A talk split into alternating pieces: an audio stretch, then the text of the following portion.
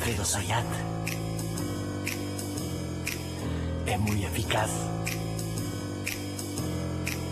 Alfredo Sayat Alfredo Sayat. no falla jamás. A veces sí. ¿De qué habla? ¿De qué, de, de qué habla? Te habla de economía, economía, números. números, bursátil, bolsa, valores, ¿Dónde? dónde ponerla, Ah. dónde sacarla, ¿Dónde? Alfredo Sayat. Alfredo Muy buenos días, señor profesor Alfredo Sayat. Buen día a todas y todos. Y sí, bueno, que estamos muchos temas vinculados con economía. Sí. Simplemente quiero compartir con ustedes que esta semana, yo tengo varios años en, en el periodismo, 35 años, justo ahora hace poquito cumplí.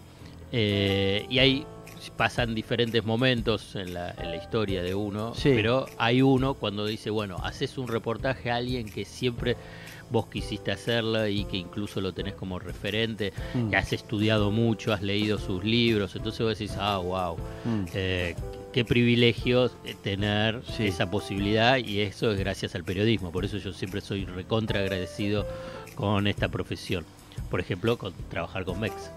Pero además... Bien, no creo que sea el punto más alto de- de- con el Eh, mundo del periodismo. Sí, sí, sí, sí. Y bueno, pero vuelvo porque sí, eh, lo reafirmo. eh, le hice un reportaje a Joseph Stiglitz, Sí, Premio Nobel de Economía 2001. Él fue economista jefe del Banco Mundial, muy crítico de los organismos financieros internacionales, escribió un montón de libros. eh, uno de ellos, El malestar de la globalización, que es eh, fabuloso y que eh, ha sido referente y sigue siendo referente de, si querés llamarlo, el progresismo dentro de el- las, las líneas de pensamiento económico, incluso en Estados Unidos fundamentalmente. Digamos, no, no, no es un revolucionario, no es un hombre de, eh, de izquierda, digamos, pensado en esos esquemas tradicionales que uno eh, tiene en Argentina. Mm. Digamos, no, no, no es Partido Comunista, no es trotskista, no, no. No. Es de eh, progresismo. El Sí. progresismo, si querés, dentro de lo que es la heterodoxia, dentro de lo que hoy es el mapa político y de... ah, Sí. eh, está en una situación que es de muy crítico. Porque, pero ¿qué, qué- por porque- ejemplo, ¿qué país este, tiene un poco así la, la conducta? Y de difícil encontrarlo, Ah. difícil, digamos. Por ejemplo, una de las preguntas al final que hablábamos, porque además hablamos bastante de Argentina, eh, es cuál es su evaluación sobre el avance de la derecha radical, radicalizada. Sí, ¿no? Porque eso se da en Estados Unidos, ¿no? Con Claro. lo que fue todo Trump y que Sí. sigue estando. Y que incluso también, eh, después lo tenés eh, Vox en, en España, Le Mm. Pen en, en Francia, En Meloni en- en Italia, Bolsonaro sacó Sí. 43 puntos, ¿no? Sí. 43 puntos Sí, sacó sí, sí. eh, en, en las elecciones de, de Brasil y dice, está ahí, Mm. también está ahí, digamos, en Argentina el avance de, Mm. eh, de Milei, que dicen las encuestas le marcan el 20%, o lo que tenés con Macri, etcétera. Bueno, sí.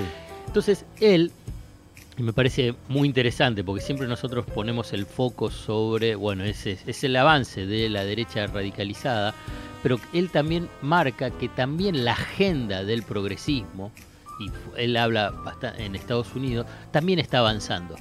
¿Qué es lo que sucede?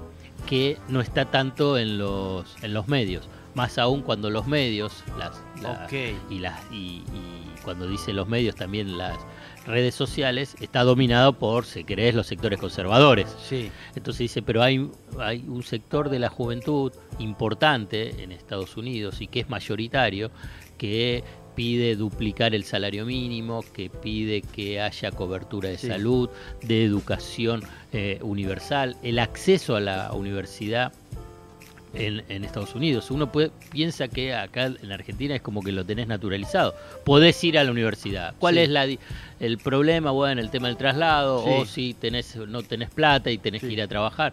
En Estados Unidos no es eso. Vos No. la, la universidad la podés tener al lado, pero vos no entrás, porque No, tenés no. que tener un fangote de guita sí, sí, sí. para poder entrar a... Igual que la salud, ¿no? Sí, y lo vemos en la salud. Entonces, eso eh, dice, y esa agenda está creciendo.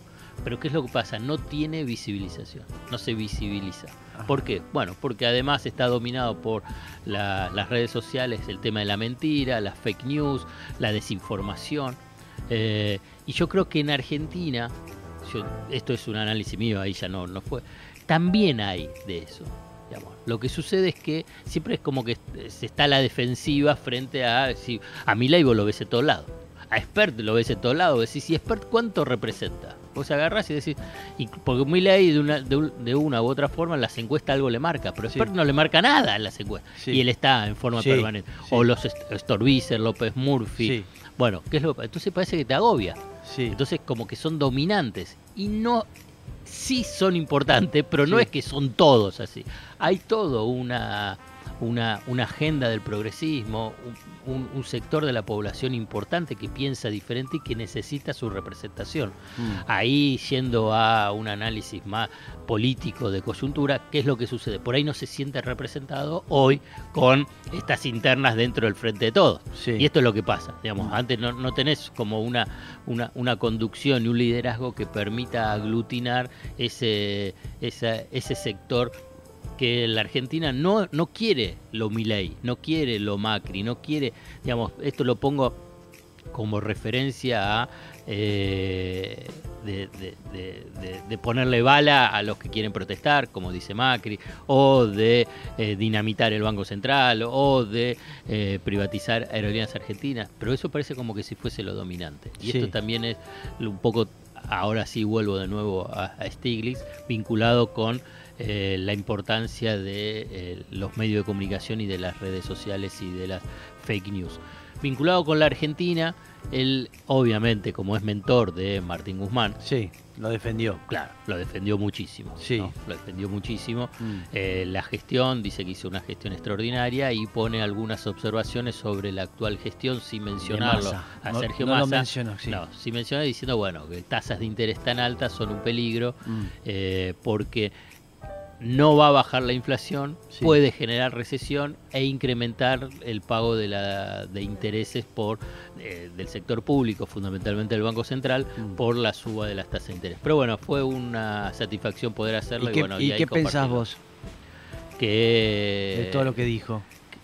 en gran parte coincido. Más gran allá parte de, coincido. de- de su preferencia No con no, Guzmán. gran, no, no, gran parte coincido, digamos, el tema de el- la cuestión económica de la Argentina está en un- una situación de esos eh, desequilibrios e incluso si uno dice equilibrio inestable hoy, Sí. cuando vos ves igual más o menos tiene controlado el mercado de cambio, bueno, Está eh, bueno cuando le preguntás eh, de justamente por qué tanto tiempo vivimos Sí, así, en este estado de crisis, ¿no? Y que no solamente depende de, de la Argentina, sino depende del mundo. Del mundo, él dice. Él dijo, bueno, por ejemplo, el 2008 fue la crisis de Lehman Brothers y dice, bueno, y ahí la culpa la tuvo Estados Unidos. Y bueno, el tema también, el tema de la pandemia es un factor externo, fundamentalmente el de la guerra también es un factor externo. Claro. Eh, lo que sucede es que, bueno, ¿qué es lo que pasa con esos con esos eventos extraordinarios? Bueno, en el 95 también estuvo la crisis del tequila, que también nos impactó Sí, en la efecto Argentina. tequila, sí. Durante el gobierno de Alfonsín también, cuando eh, bajó muy fuerte los precios internacionales de lo que la Argentina exportaba, junto con la sequía que se dio eh, en Argentina, eh, generó toda una situación eh, crítica. Lo que sucede con la Argentina frente los eventos externos, siempre vas a tener shock externos. El tema es cuál es la política interna para tratar de amortiguar los costos ineludibles de una crisis externa. ¿Entendés? Digamos, vos la vas a tener. El tema es, bueno, ¿cómo la enfrentás? Digamos, entonces, la enfrentás, digamos, sin ningún mecanismo de defensa y tratando de preservar, digamos, el poder adquisitivo de la población, lo- en los sectores productivos, o agarrar y decir, ah, bueno, si esto es lo que pasó en el mundo, y bueno, nosotros eh, recibimos todos lo- los coletazos de esas crisis. Y me parece que hubo diferentes momentos. Por Mm. ejemplo, la del el 95 recibimos todo, sin Mm. ningún tipo de mecanismo de defensa. La del 2008, 2009, se hizo toda una estrategia de tratar de amortiguar esos costos. Con lo de la pandemia también. Mm. La guerra no tanto. Yo creo que la guerra no, no, no Ah. hubo ningún mecanismo para tratar de frenar, digamos, lo que fueron los aumentos de precios de, de los alimentos por eh, provocado por el tema de la guerra. Mm. Eh, con la pandemia sí, con, ¿te acordás? El ATP, el REPRO, eh, todas políticas de tratar Sí. de contención eh, productiva y laboral. Entonces, ahí es, esa es la clave. Mm. Y esto también él lo menciona y dice, bueno, hay cuestiones externas y hay cuestiones internas y están vinculados con eh, las políticas internas y errores en la política. Él menciona fundamentalmente, él siempre fue muy, muy, muy crítico con la convertibilidad. Entonces dice, eso es una política, fue un error. Solucionás un problema, que era el tema de la inflación, pero que generaste problemas, digamos, inmensos en diferentes facetas laborales, sociales, económicas y políticas, finalmente, cuando estalló todo por los aires en el 2001 Sí. Digamos, y hasta humana, ¿no? Sí. Por el tema de las muertes, que fue Sí, por el sí, tema de la represión. Digamos, entonces vos agarrás y que llegó a un momento de, de casi di- disolución nacional, digamos, de anarquía total. Entonces vos decís, ¿y eso por qué fue? Y bueno, vos tuviste un error inicial de política económica, Mm. que fue mantener la convertibilidad durante 10 años y medio. Mm. Entonces, eh, me parece que esos son factores. Y me parece que, que, que dentro de lo que es el debate político económico de Argentina, me parece que estas voces son buenas, son buenas para tratar de Claro que sí. avanzar, profundizar y no quedarse siempre en lo que se llama así en forma coloquial en la chiquitita, ¿no? Mm. Cuando empezás a la interna, quién es uno, quién es otro, ¿viste? Eh, que la Y no veo te- mucho en ¿Y el no te dijo Argentina tendría que hacer esto? No, no, no, no. ¿O no. qué piensa él de lo que tendría que hacer Argentina? Y él, y lo que pasa es que él ahí, y en general, y esto también me, me- me generó satisfacción, en general no habla mucho de la Argentina. Siempre cuando viene Ah. acá quiere hablar del tema general, pero acá, como está el tema Guzmán, Sí. habló. Claro. Y entonces él ponderó mucho la, la gestión de Guzmán. Por eso ahí hay un punto que trato de, de- de- de no enfatizarlo porque Sí, es sí. parte de su Claro. vínculo personal que tenía. Claro. Entonces él Total. dice, Guzmán eh, hizo una reestructuración de deuda extraordinaria, incluso conocía el manejo de deuda más que los financistas de Wall Street, eh, hizo un muy buen acuerdo con el Fondo Monetario Internacional porque por primera vez no se instaló la idea de la austeridad, o sea, la del ajuste fiscal, eh, y además se enfrentó toda una situación compleja a nivel de la herencia del macrismo, más la pandemia, más la guerra, y la economía creció y generó empleo. Entonces,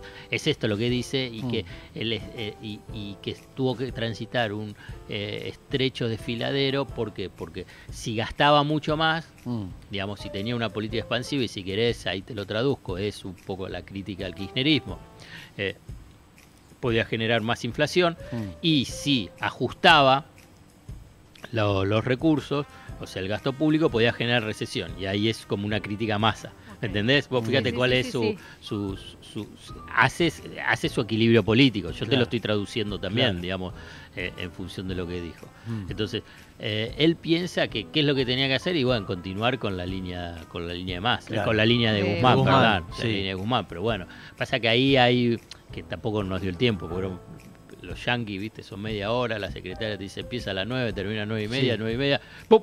Y estaba, te, te estaba hablando, ¿eh? Sí. terminó.